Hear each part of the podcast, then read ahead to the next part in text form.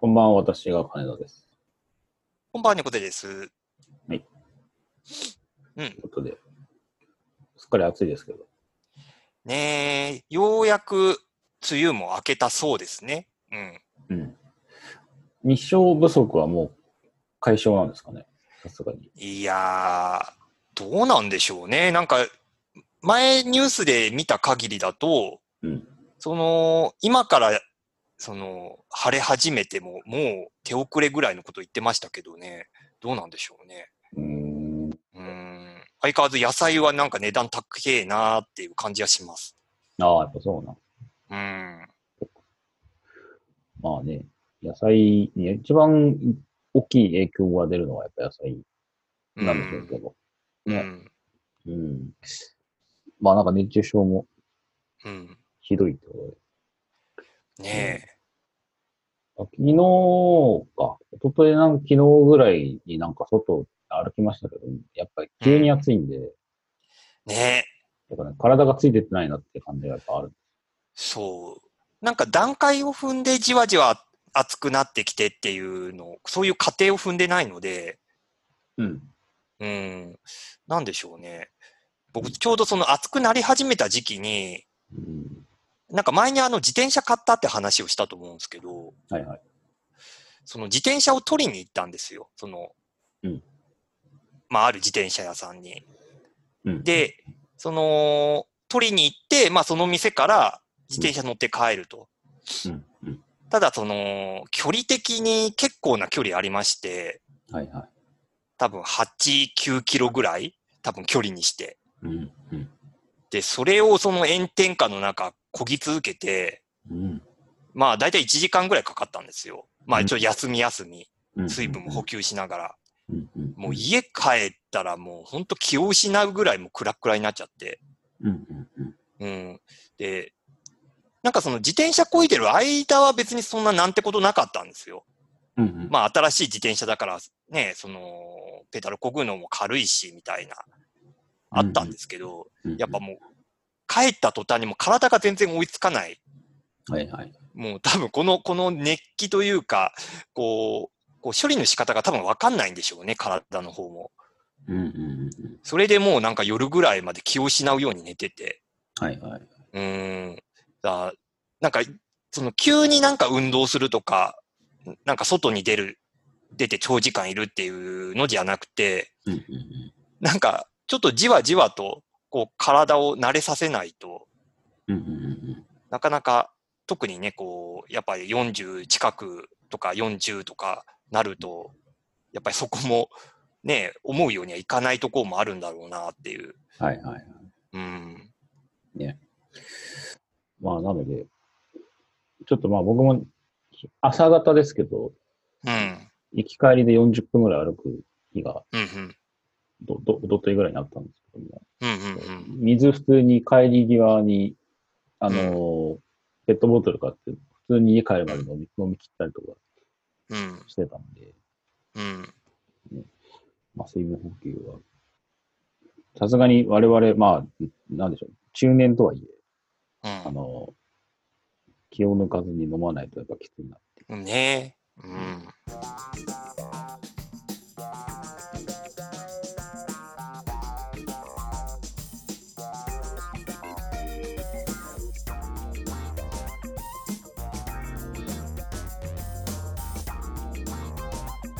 そんな、お盆前の、お盆前。うん。はい、人気さですけど。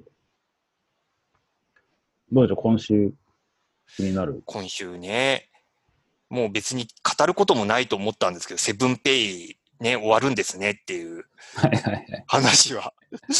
ちょっとあのニュース見て、まあ関係者、ね、新規お察ししますではあるんですけど、うん。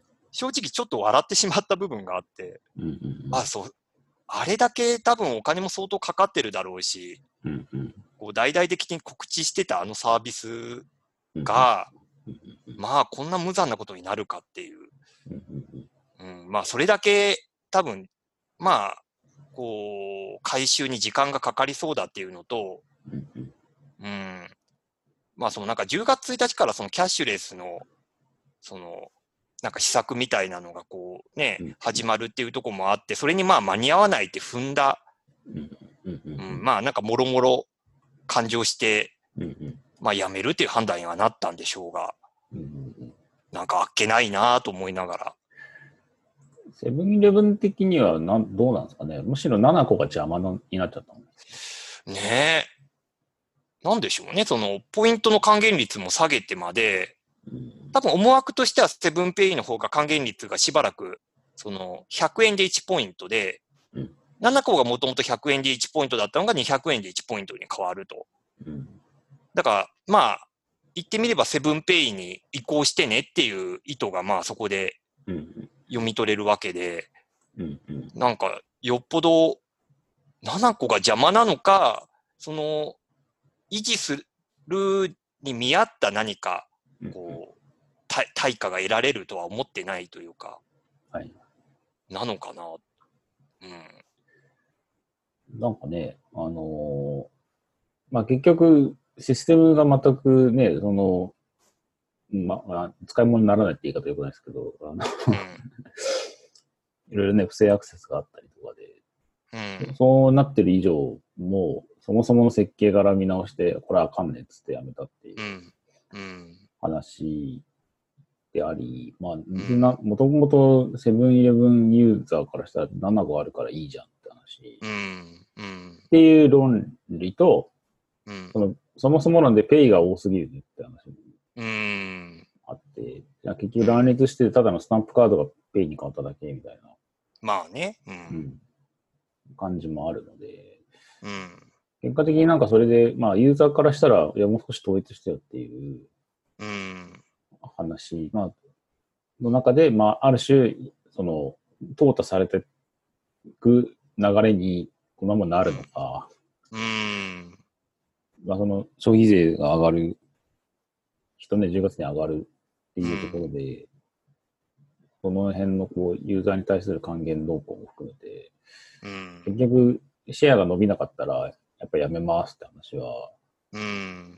まあ、その投資額動向の、ね、回収はあるんでしょうけど、うん。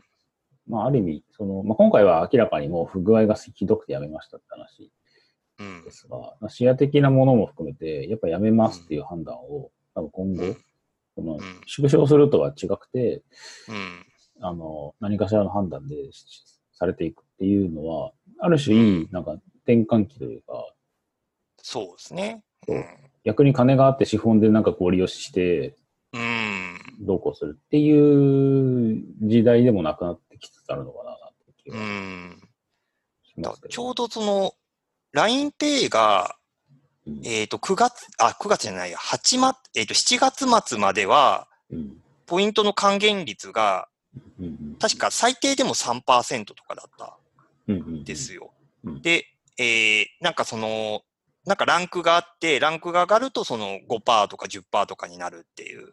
うんうんだから割とその普通にクレジットカードを使う還元率に比べるとかなり高めに設定してあったのが、うんうん確かもうその8月に入ってから本来のパーセン還元率に戻って0.5%とか、うんうんうん、その最低ランクで0.5%とかになったりしてて、うんうん多分その消費税増税に駆け込む形で、今はその一時的にいろんな還元施策打ったりとか、うん還元率高めに設定したりしているのが、うん多分10月の段階で多分体力的にそんなにお金ばらまく、ね、うん体力がそこまで続くわけではないので、うんうんまあ一旦それが収まってうん、で、消費、消費増税があってっていうところで、うんうんまあどれぐらいこうユーザーがそのキャッシュレスを選ぶかどうか、うんうんそのもう還元目当てではなくて、キャッシュレスの利便性みたいなものをうん、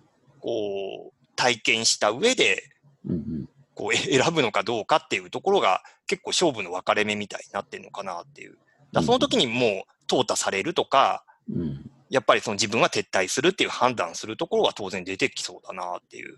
うんうんうんうんうん。だからちょっとセブンペイの件はまあ経緯は別ですけど、うんまあいずれこういうこう判断をするサービスっていうのが、こううん近い将来出てきて、まあ別のサービスと統合するとか、企画を統合するみたいなのは、まあ当然出てくるんだろうなっていう。うんうんうん。なんかそんな予感はしましたね。なんか経営動向はちょっと、はっきりとは分かってないんですけど、うんそもそものキャッシュレスをやっている国って、うん。うん。その、そこの金融というか、うそん。の通貨に対する信用自体が、うん。うん割と微妙なところが多いはらしいんですよ。あ。うん。わかんないですよ。まあ、はっきりとはわかんないですけど、うん。例えばフィ、まあ、あの、北欧とかそうなんですけど、うん。公平、北欧系はあのキャッシュレス結構盛んではあるんですが、ちょっと通貨うん通貨的にはユーロなんですけど、なんかそこの国自体のその金融のその信用度が結構微妙らしくて、へえ。で、なんかそれも、そういう背景もありつつで、あの、うんキャッシュレスに逆、あの、逆に言うとその、舵を切りやすいみたいな、うん。そういう背景があったらしいっていうのはまず、なるほど、なるほど。あり、うでん、当然日本は日本で、普通に、あの、うんクレ、クレカあるじゃんって話もあり、うん、まあね。うん。率直に言うとクレカかスイカがあればよくねっていう話うんうんうにん。なるじゃないですか。うん、で、その、なんとかペイ動向に関しての、ある種のソリューションって、そのクレカに対するその手数料動向の、うん。その、導入コストを下げるっていううん。部分で、例えばペイペイとかは導入コストは安かったんで、うん。そのね、クレカ使いたいんだけど、使わせてもらえない、かつ、うん。その、手数料を5%乗せてくるようなうん。悪徳飲食業者に対する、あの、ある種のソリューションだったっていうところもあありで、うん。あの、ペイペイとかは、割とわーって、まあ最初のね、あの、キャンペーンとかもあったんで、うん。それでわーって広がった。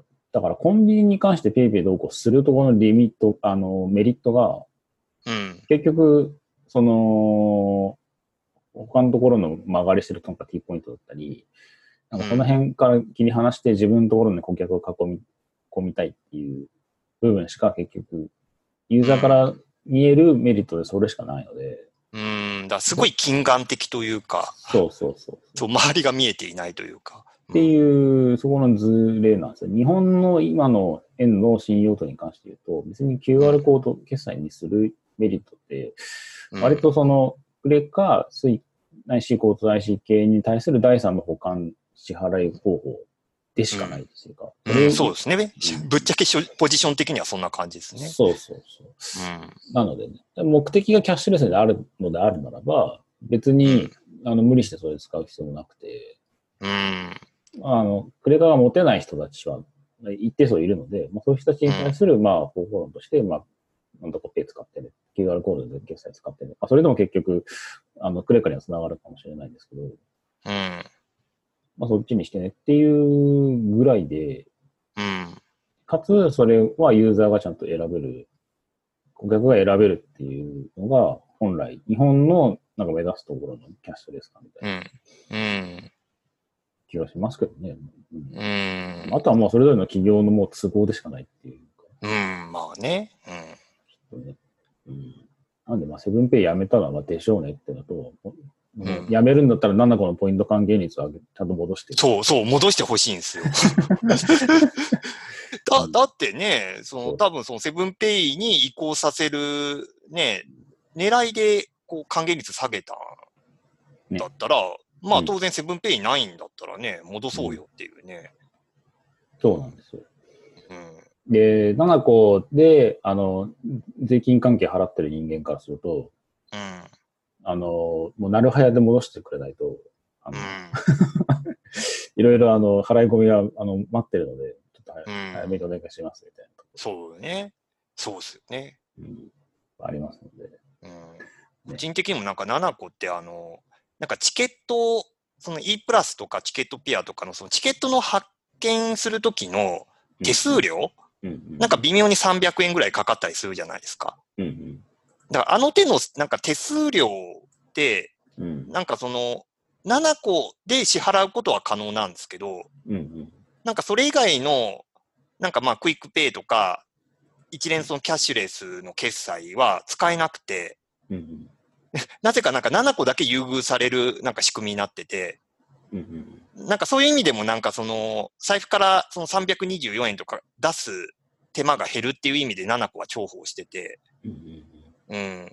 だなんだろうな、その、7個が今どういうこう、扱いにセブンイレブンの中でなってるかわかんないですけど、うんうんうん今一度その、自社のその資産であるところのうんその7個をちょっと見見直してほしいっていうか価値をうんなんか考え直してほしいなっていうのは。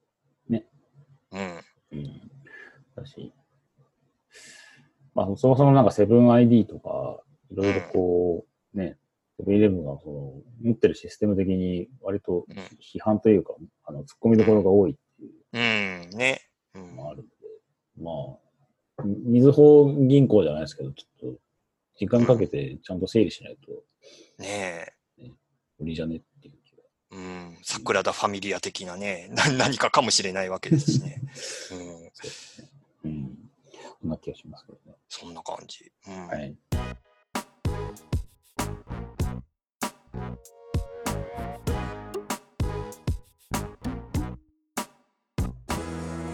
もう一点。もう一個。もう一個なんかそうですね。なんかニュニュース的な話。でもいいですが、うん一応、まあ、あ軽く、うーうんん、話すと、うん。僕がちょっと、なんか別、あの、久しぶりに、先週かな、あのブログ書いたんですけど、ええ読みました。うん。はいあ、珍しいと思って。うんうん書いたんですね。まあ、あの、内容的には、まあ、一応、うん。僕、ディレクターなんで、うん。で、仕事の上で、プロジェクトの管理ツールっていうのを、まあ、いくつうんか。使っているんですよ。まあ、案件ごとにもよるんですけど、まあ、バックログだったり、トレロだったり、うんまあレレッドマインとか、うん。いろいろまあ使ってるんですけど、うん。で、当然まあ、そのウェブのないし制作会社さんとのやり取りもあるし、うそうそうじゃない一般企業というか、普通の会社さんとか、クライアント側とのまあやり取りとかも、まああるんですけど、ん。まあやり取りをしてる上で、その、ルール的なものをまあ大体決めるんですね。で、まあ、ステータスが分からないとダメですねとか、で誰がやるんですかとか、でこれいつまでにやるんですかとか、で結果的にどうなったらいいですかみたいなところのやり取りを、えっ、と、そのプロジェクト管理ツールの中でうん。やるんですけど、うん。で、まあ、いろんなその会社さんのまあ文化というか背景があるので、うん。当然、あの、メールでしか仕事してませんって会社さんもあるし、うん。まあちょっと進んでて、まあチャットワークなりづらくなり使ってますっていうのもうん。あるんですね。で、コミュニケーション的な部分の、その、いわゆる、まあ骨というか、んまあ、骨と肉で分類するんだったら、にその、ある程度の、えっと、流動のな、あの、早いやり取りに関しては、徐々に、まあ、メールから、うえんっと。、まあチャットなりなんなりに、うん。まあ、変わってきつつはあるのかなっていう肌感うん。ではあるんですけど、まあ、全然まあ、んとはいえ、まあ、まだまだメールが根強いうん。ところではあるんですが、その中で、えっと、最初に言った、そのプロジェクトの管理ツールっうん。ていうのの扱いが、結局その、今言った、そのメールの、なんかいわゆる派生みたいな、うん。代わりでしかないみたいなうん。扱いに、その、うん。形形骸化されがち、うん、あるあるですね。うん、ね、形骸、そのメールの代わりないしは掲示板化していくというか。そうそうそうう、ん。うん。なんですね。うん、で、一番その形骸化になる、その、きっかけというか、まあ、なってくるのが、その、さ今言ったみたいに、その、話のスピードが長い、速いものに関しては、4チャットでもう今保管できるよねっていうところ。当然やり取りのスピード感は上がるので、コミュニケーションとしては円滑に見えるんですけど、そうなってくると、プロジェクト管理ツールの使いどころって、それに対する結果を残す場所、うん。エビデンスを残す場所っていう風になると思うんですね。それは別に間違ってるとは思ってなくて、うんそれ自体は、まあ、もう、中ではもう普通にもう、それこそ電話で話すかのごとく、何もそのエビデンスを残さないまま、なんとなく空気空気感だけ伝えて、うんそれで終わるみたいな場合も当然あるので、それは一番あの、言葉あれしか最悪なので、ではなくて、最終的に話し、 話した上でこうなったから、こう、いつまでにこうするっていうのを、うんあの、プロジェクト管理ツールの中に、まあ、最低限し記す、箇条書きでもいいので、うんうん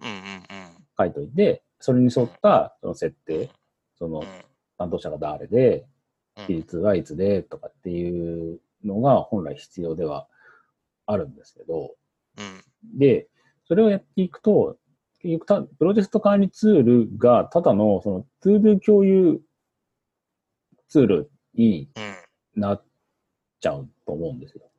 は何タスクとか、その辺をうん、あの、共有するだけになると思うんですね。実際そういう設計の管理ツールもあるので、あ。うんあ、の、まあ、それはそういう使い方になるでしょうねっていう気もするんですけど、まあ、側面の一つではありますよね。ううんん。うん。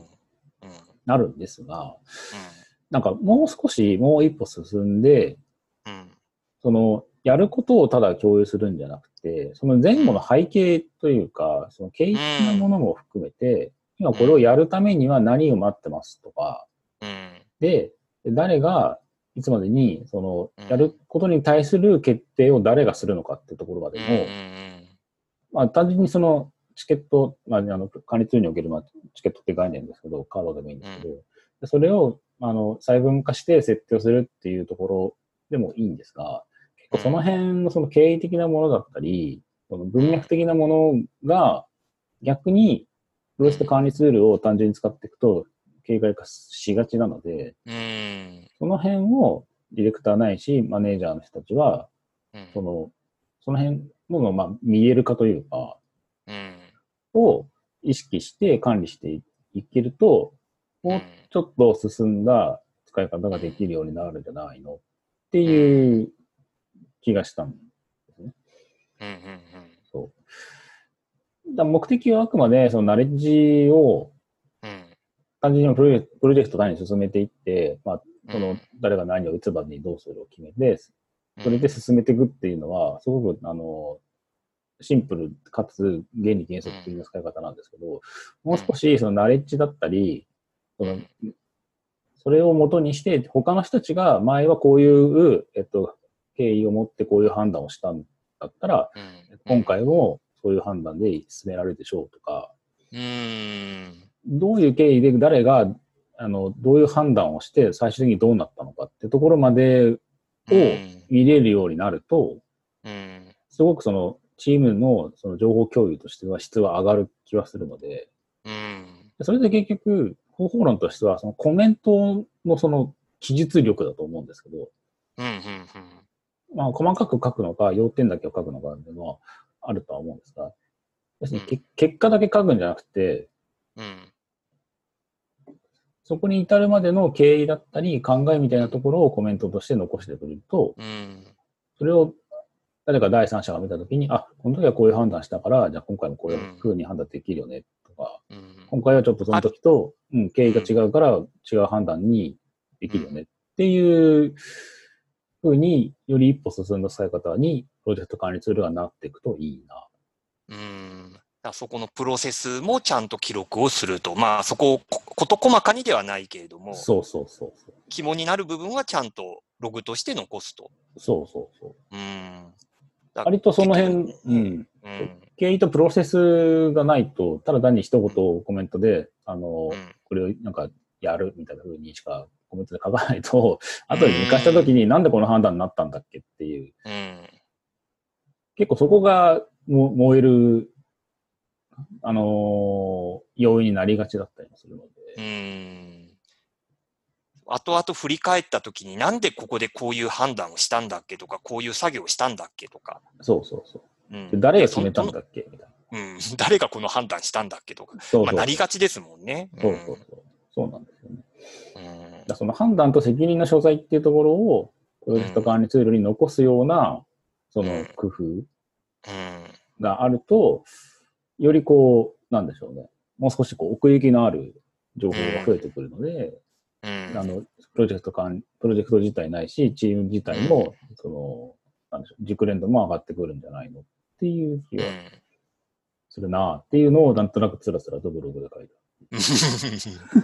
いや、でもそ、いやいや、本当本当そうだなと思って。うんいやあなんかあの、プロジェクト管理ツールを、その、まあ、活用することのメリットとして、うん。まあ、割とこう、よく言われがちなのが、うんそのプロジェクトに途中参加したメンバーへの引き継ぎみたいな、情報共有みたいなとメリットがよく語られると思うんですよ。うんうんその何かその引き継ぎ用の資料とか、まあ、ある程度は用意しなきゃいけないでしょうが、うん。結局その、じゃあ、プロジェクトが今どこまで進んでて、じゃあその進んだ経緯だとか、どこでどういう判断をしたかっていうのは、要はその、まあ、バックログなり、トレロなり、まあ、そのプロジェクト管理ツール上のログを見直せば、うん、まあ、おのずとそこで書いてあるから分かりますよと。うんうん。いういう話があって、まあうメリットとしては、まあそうだなとは思うんですけど、ただ、い本当にそれができてるかっていうと、うんやっぱその使い方によっては、もうコメントが、あの、修正しました、完了しました、みたいな。うん。で結局何何を修正したかとかな、なんでこの作業が発生してるのかとかうん。うん。が、こう振り返ってわからないみたいな。そう。で、結局その関係者に話聞かないと、みたいな。急に電話かかってくるとか。局、なんかそういうことに、になりがちだなっていう。だからなんかその辺ちゃんと意識をして、うんまあ使い方なり、こう設計していかないと、うん後々こう効率が悪くなったり、痛い目にあったりするっていうことなのかなっていうのは。そうですうね。ん。ううんん。やることに関しては、じゃあそれをやりましたっていう結果が望まれる結果なので、そこははっきりしてるんですけど、じゃあなぜそれをやることになったのかっていう、そこがわからないと、うん。どうあるのが正しい結果なのかってところの判断がつかないですよね。うん。うん。その欲しい情報はそこで、何を起点にこのタスクが発生をし、うんで、それをだ誰がやるって決めたんですかっていう、っていうところなんですよね、きっと。うん。まあエスカレーション先も含めて、その辺の情その辺の情報があると、よりぶれないというか、その、うん。出来上がったものが違います。思ったのと違うっていうふうなことには、なある程度の、まあ、防御策にはなるんじゃないの。うん。あと、それが、、ねうん、管理として、そう、何をいつまでにどうするってところの情報もかっちり入ってると、ようんり、その、レベルの高いうん。プロジェクトがあるような気がする。うん。なんかそのタスクを完了することを、なんか第一ではなくて、なんかログを残すとか、うんうんうん。そのね、けプロセスの部分をちゃんとそう記録する。るっていうところをちょっと意識した方が、よりそこう一段上がったこうプロジェクトになるんじゃないかう。うん。そうと。ですうねん。すごい。ウェブ制作系のポッドキャストって感 じ。急に。ね真面 かなっていうような、あの、うんなんとなく、あの、たわごと書いてる。 目。いやいやいや。いやいや、本当本当そうだなと思いましたよ。うんいましたね。だからそれはまあ、ちょっと話長くなっちゃいますけど、まあ僕が今やってる会社さんが、割とその、なんでしょうね、エンジニアさん寄りの会社うんさんが多いですけど、うんうんフロントエンドのエンジニアさんとかあがいるのでで、そこの人たちはやっぱり、その、コメントにうん、どういう経緯があって、この処理をしたみたいなのを残すうん文化がやっぱりあるので、ああ、そっか、エエンジニアさんは割とそういう分、ね、その Git 使ったりみたいなそうそとうころもあるから、そうか、そうか。それなんですよね。それをコードじゃなくって、普通の仕事においても、そういうのを残すようにうーん、するといいんじゃないのっていうのはなんとなくそう思か、うそう。うーん。なので、普通うのん、あの、バックログなり、シレットマインなりなんでもいいんですけど、んそういうのをコメントで書くときも、その辺を普通の人たちも意識するようにすると、うん良い良い文化が生まれるんじゃないかな。うーん、うん確かと思いますけなるど、ほどまあ、あとは、ううんん、慣れとセンスだと思うので、に。うーん、そうですね。 最終的にはそこ の、もう経験がものを言うというかね。そうそうそう。うん。まあ意識するだけで違うでしょう。うんそんな感じですけど。大 丈ちょっ夫と、はい。あの、同じようなお仕事をされてる方は、ぜひ、ちょっと参考にしていただけはるいと。、あの良いごか質問、ね、ご質問とかある方ははい。いただければ、あのそれとなく、それとなく見てます。 返すかどうかは別みたいな。別のいうんはいはたいだければ。はい。はい。そんな感じでそんな感じじで。いい時間うん、ですか30分いい。いい感じです。ほい。はいじゃあ、今日のとこはこれ。いはい。では皆さん、おやすみなさい。おやすみなさい。